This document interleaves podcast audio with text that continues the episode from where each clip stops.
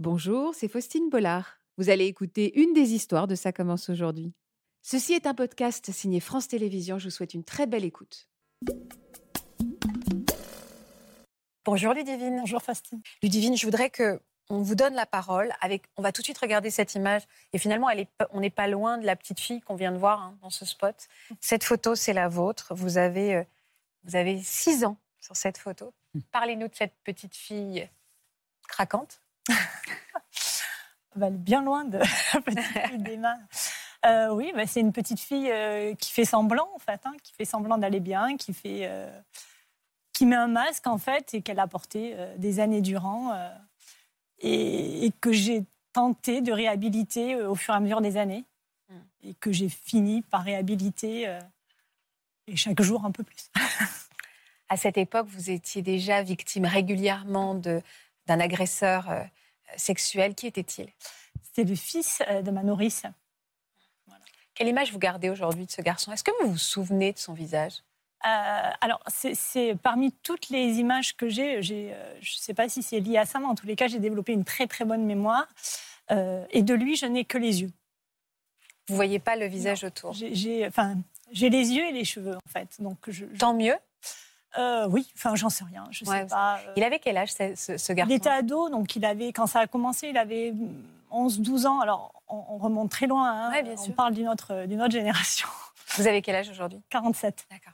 Euh, donc il avait, oui, il avait 11-12 ans quand ça a commencé et 15-16 ans quand, euh, quand je n'y suis plus allée. Donc euh, À, quelle- à quelle fréquence vous alliez chez cette nourrice? Tous les jours, j'y allais tous les jours, euh, hormis le week-end. Euh, Enfin, si, il y avait des, des semaines où j'y allais le week-end puisque mes parents travaillaient tous les deux le week-end. Mhm. Donc j'y allais, euh, j'y allais tous les jours après l'école, j'y allais euh, certains, certains week-ends. Oui, oui. Comme tout- voilà. Il était toujours là, lui?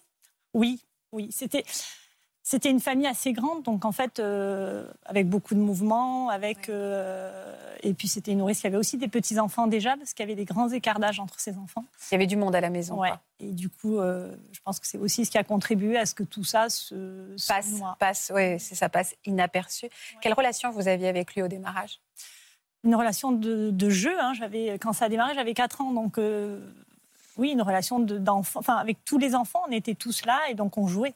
Euh, et je me suis jamais vraiment posé d'autres questions à ce moment-là. Les questions sont venues au fur et à mesure, mais euh, le temps qu'elles montent au cerveau. euh, bah, euh, Votre petite tête de 4 ans surtout, donc euh, il fallait qu'elle puisse le faire. Est-ce que vous vous souvenez de quelle manière il l'opérait C'est-à-dire, est-ce qu'il vous isolait?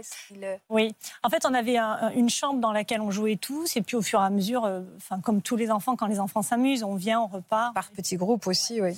Et puis, il y avait toujours un moment où il faisait en sorte qu'on soit tous les deux, et il fermait la porte à clé, et puis, euh, et puis voilà, donc ce qui fait qu'on se retrouvait que tous les deux, et, euh, et le reste, c'était mouvement de la vie, donc euh, il n'y avait pas tant de questions que ça qui se posaient autour, de, autour de nous. Vous avez subi des attouchements? J'ai subi des attouchements, j'ai subi du viol, j'ai subi, oui, j'ai subi tout ça.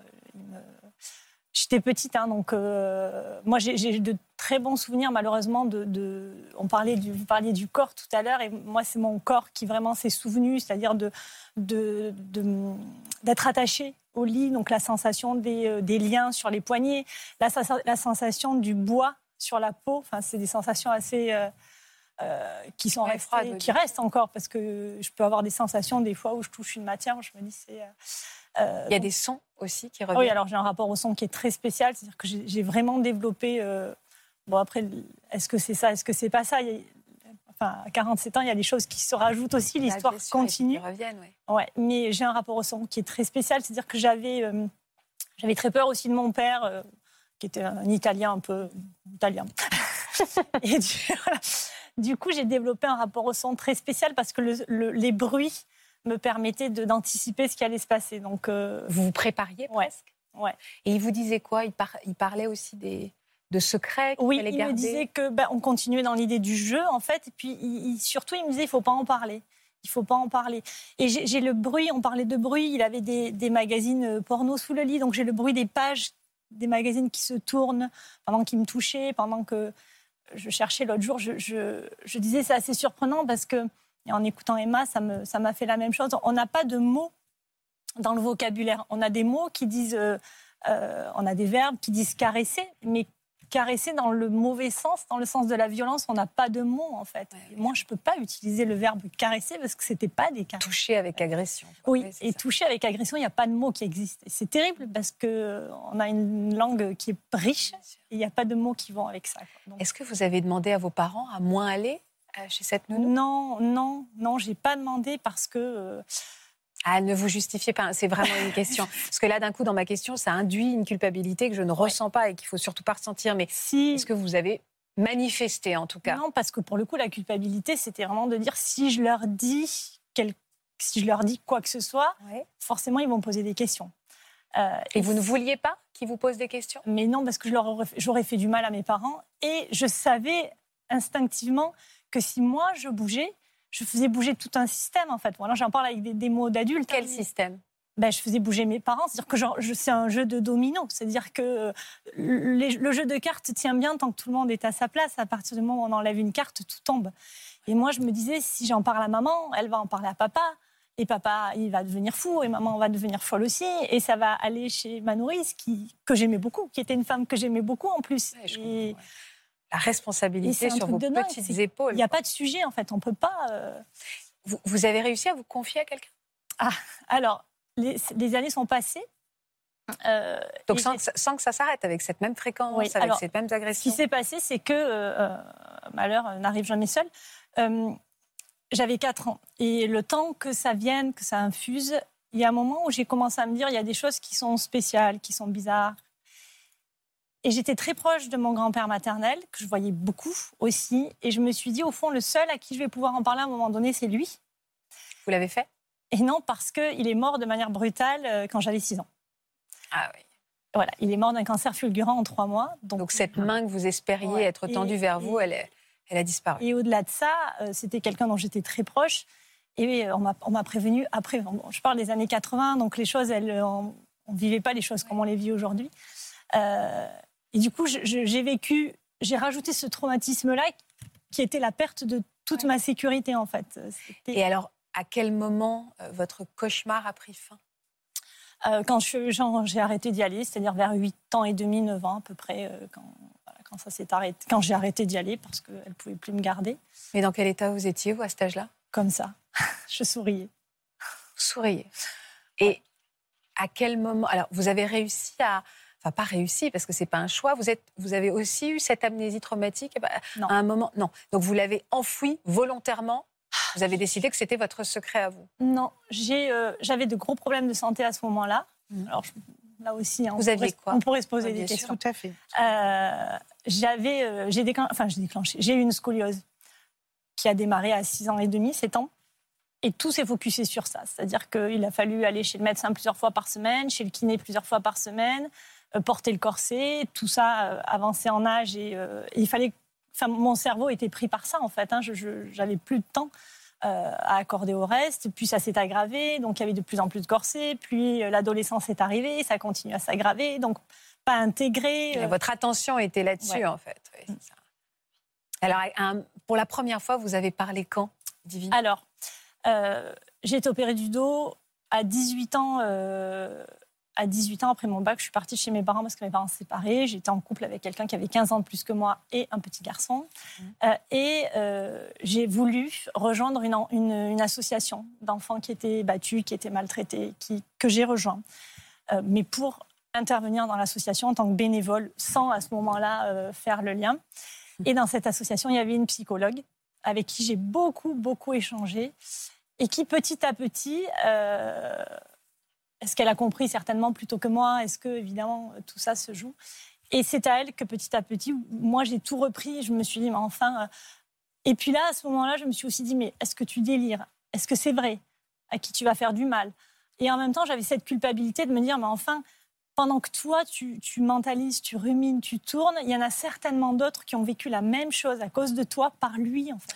Le à cause de toi. Oui, Et oui, et, et ça, c'est euh, c'est terrible parce qu'on se retrouve dans un espèce de, de cercle, cercle, dont on ne se sort plus. Quoi. On se dit, mais par quel morceau j'attaque ça quoi Vous aviez quel âge, là, quand euh, cette psychologue... J'avais euh, 18 ans. Ça a commen- Enfin, 18 ou à peu près 18-19. Mais c'est pas là où vous allez en parler. Non, j'en ai parlé à mes parents. Donc ça a duré. ben là, j'ai attaqué la psy, les psys, les psys, les psys. Mhm. Et j'en ai parlé, j'avais 27 ans. À 27 ans. 27, Comment, oui, comment ils ont réagi? 28. Comment ils ont réagi? Alors, euh, ma mère, euh, ma mère m'a tout de suite dit on va porter plainte. Mmh. À part que bah, c'est à ce moment-là où moi j'avais déjà regardé, visiblement il y avait un délai de prescription qui était déjà passé à, à six mois. Enfin, c'était un truc. Euh, Parce que c'était. Ouais. Oui, voilà, c'est ça. Il y a une histoire que je n'avais pas comprise visiblement. Donc je lui ai dit on peut pas. Mais je lui ai dit écoute, je pense que maintenant j'ai fait le tour de la question en fait et que ce qui me pèse le plus, c'est pour celles qui peut-être le vivent encore à cause de moi. C'est-à-dire que le fait de ne pas porter plainte, ça a été cataclysmique pour vous?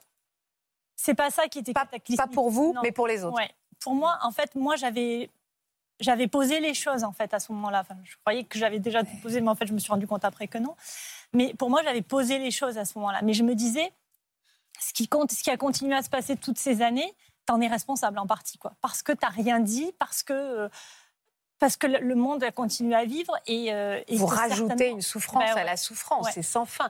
Un mot, pardon, Ludivine, sur ce délai de prescription. Alors le délai de prescription a beaucoup évolué, comme l'a dit euh, Madame Cobert, euh, au fil du temps. C'est-à-dire que au départ, hein, si je puis dire, la prescription était à partir du moment où les faits étaient subis, quel que soit l'âge de la victime. C'est-à-dire qu'un enfant mineur de 4 ans, s'il subissait des agressions sexuelles, à l'époque, la prescription était de 3 ans, à l'âge de 7 ans, c'était prescrit une première loi est venue dire non, sur les mineurs, lorsque les mineurs sont victimes, ce n'est qu'à compter de la majorité de l'enfant qu'on commence à décompter la prescription, le délai de prescription. Et puis ce délai de prescription était de 10 ans pour les crimes. Il a été augmenté par une, par une première loi à 20 ans à compter de la majorité, puis à 30 ans. Aujourd'hui, on est sur une, une loi qui dit que jusqu'à 30 ans après la majorité, lorsque vous avez été victime enfant, vous pouvez déposer plainte. Mais il y a un petit détail qui est d'une importance capitale, c'est qu'une loi, lorsqu'elle est promulguée, lorsqu'elle rentre en application, elle ne peut rentrer en application que sur des situations qui ne sont pas déjà eh prescrites. ça, c'est par l'effet de la loi, certaines, certaines euh, situations la prescription était déjà acquise, malheureusement, au moment où la eh nouvelle loi intervenait. Et elle ne peut pas rétroagir. Parce que dans ces, dans ces chiffres-là, Ludivine pourrait porter plainte. Mais la date n'était pas. Euh, non, parce qu'en fait, Ludivine s'est trompée dès le départ dans son calcul. Elle pensait qu'il fallait compter. Parce qu'on n'est pas loin de vous engueuler un peu, Ludivine. non, au contraire, c'est une bonne nouvelle. Ludivine, c'est une bonne nouvelle parce que je pense qu'on peut encore faire quelque chose elle pensait que c'était à il fallait commencer à décompter à partir du moment de, des faits. Or, c'est à compter ah de la majorité. Donc, c'est important de le répéter, Marc. Vous avez raison. C'est à partir de la majorité, c'est pas à partir des faits. Ça, ça c'est vraiment essentiel. L'autre chose que vous nous avez appris et sur lequel il faut absolument revenir, tous les enfants que je reçois me disent j'ai tardé à parler parce que je ne voulais pas euh, fiche en l'air ma famille mais c'est pas la parole qui se libère qui fiche en l'air la famille. C'est ce, qui ce que vous avez subi qui a détruit la famille. et bien au contraire. Tout à fait vrai. Je me permets juste d'intervenir dans les témoignages d'Emmanuel Béard. Emmanuel Béard n'a pas révélé. Elle dit que sa famille a été de fait détruite alors qu'elle n'a pas pris la parole. Donc je, confirme parfaitement. Et c'est dernière chose sur la prescription. Maintenant, ça part du dernier témoignage aussi. Il y a une prescription. Si on trouve une victime aujourd'hui, ça décale d'autant. Oui votre euh, frère aussi, il n'a pas parlé pour ne pas détruire la famille. Ou, Ah non, oui, il a parlé. Euh, lui, il a juste parlé quand mon petit cousin allait être emmené mm. par cet oncle. Sinon, je pense qu'il n'aurait pas parlé. Mais la famille a tué, votre famille a décidé la famille a tué euh, ce qui s'était passé. Et alors moi, je, suis très intéressée par ce que vous dites, parce que justement, quand on a voulu porter plainte, à l'époque, c'était 20 ans. Et donc, il a pas. et, moi, je voudrais vous poser une question par rapport à ce que vous dites. Est-ce que euh, ça peut être quelqu'un d'autre de la famille qui porte plainte à la place de la personne. Absolument. Absolument. Après, avec, avec, cette, avec cette particularité que vous ne pouvez pas euh, accompagner une victime qui ne consent pas à libérer sa parole. C'est-à-dire qu'en amont, il faut faire en sorte que la parole se libère parce que sinon, vous risquez d'avoir une. Moi, j'ai déjà eu le cas d'une maman qui dénonce des faits et qu'une petite fille vient et dit il ne m'est rien arrivé. Mais je peux pas. Ah oui, donc elle doit être soutenue par la parole de l'enfant. Moi, je peux parler au nom de mon enfant. Je peux porter plainte pour mon Mais enfant. Mais c'est d'ailleurs légalement, juridiquement, vous êtes la seule habilitée à bah, Évidemment, puisqu'en plus elle est petite. Et, qu'elle est mineure. Et petite question aussi par rapport à, ce que vous avez dit tout à l'heure, parce qu'elle dit qu'elle, le fait de ne pas avoir été reconnue, euh, euh, violée, etc. Euh, est-ce que après, c'est-à-dire, est-ce que quand la personne est décédée, il est toujours possible d'avoir réparation et voilà, est-ce que ça c'est malheureusement non. Non. Parce qu'il y a un grand principe en droit français qui dit que l'action publique s'éteint au décès de la personne mise en cause. Donc, Et dans toutes les situations, on a cette conversation, Marc, c'est absolument terminé. On ne peut malheureusement plus rien faire. Ce qui n'est pas euh, le cas, par exemple, même si, même si une personne euh, est un agresseur et, irresponsable, il existe aujourd'hui un moyen de saisir la chambre de l'instruction pour obtenir en quelque sorte la, consécration de sa responsabilité sur les faits que vous avez subis. Mais lorsqu'une personne est décédée, l'action publique s'éteint, s'arrête, et on ne peut malheureusement plus rien faire. Ludivine des indemnisations quand même. Oui. Ludivine, oui. Juste sur les indemnisations, où souvent on dit on ne le fait pas pour l'argent. Ok, d'accord. Mais symbolique. Alors, oui, mais je rappelle quand même que se soigner, ça coûte cher. Mais c'est absolument. Vous avez raison. Voilà. Et que je pense que c'est important cette question d'argent. Oui, pour Comment vous vous êtes construite, vous, pendant toutes ces années, Ludivine? Euh, à base de psy. Beaucoup. Euh, et puis après. Euh, Donc ça coûte cher, ce que vous avez raison de dire. et après, je pense qu'il y a eu. non, après, il y, a, eu aussi une reconnexion au corps. C'est-à-dire qu'après, je me suis lancée à corps perdu euh, dans la danse à deux. Ah. Et, euh, et, je pense que ça a joué pour cette reconstruction du mental et du corps. C'est-à-dire que j'avais besoin de reconnecter les deux. J'avais besoin de me dire, une fois que je me suis dit, OK, c'est vrai, euh, et tu l'as posé, j'ai eu besoin de, bah, de réhabiliter cette petite vie, c'est-à-dire de, de, faire revenir quelque chose de l'enfant qui était complètement cassé dès le départ, et de lui dire, bah, vas-y, quoi, maintenant amuse-toi, parce que de toute façon, ce qui s'est passé, tu n'auras plus de prise dessus. Tu, ça s'est passé. Le laisser derrière. Vous avez eu une école de danse aussi? Oui, j'ai eu une école de danse, oui. j'ai eu une école de danse pendant 10 ans. Et, euh, Avec des petites filles alors? De l'âge que vous aviez au moment de ces agressions? euh, Ça, ça a été... Euh, j'ai tout paré, c'est-à-dire que j'ai fait en sorte que j'avais beaucoup, beaucoup d'enfants dans l'école de danse. Et j'ai fait en sorte... Enfin, je faisais très attention quand les hommes rentraient dans les vestiaires, parce qu'évidemment je me disais, enfin, j'avais des yeux partout. Et puis, euh, et puis oui, et puis j'ai poussé. C'est-à-dire qu'il y a une année, il y avait des travaux. J'avais une école de danse qui était en rez-de-chaussée avec des grandes fenêtres. Et une année, il y a des travaux qui étaient prévus pour le métro et des comment ça s'appelle? Des, des, euh, devaient être installés pour que les ouvriers se changent euh, dans les ah ouais, d'accord.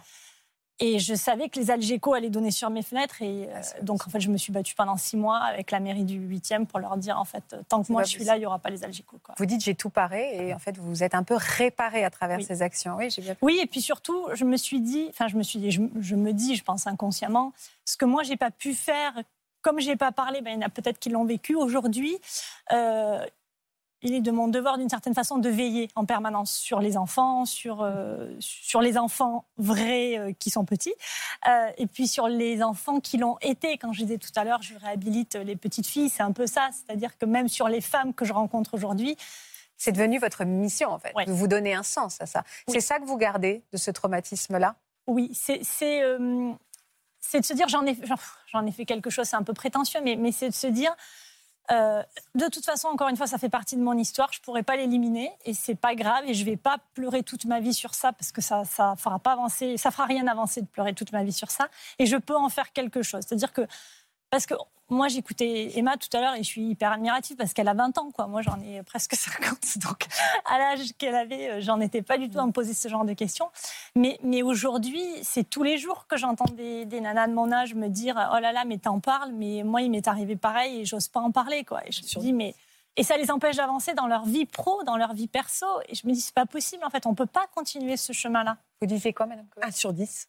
1 sur 10. Pour entrer dans une classe aujourd'hui, deux à trois enfants subissent ou subiront l'inceste. C'est ça qu'il faut mettre dans la tête des gens.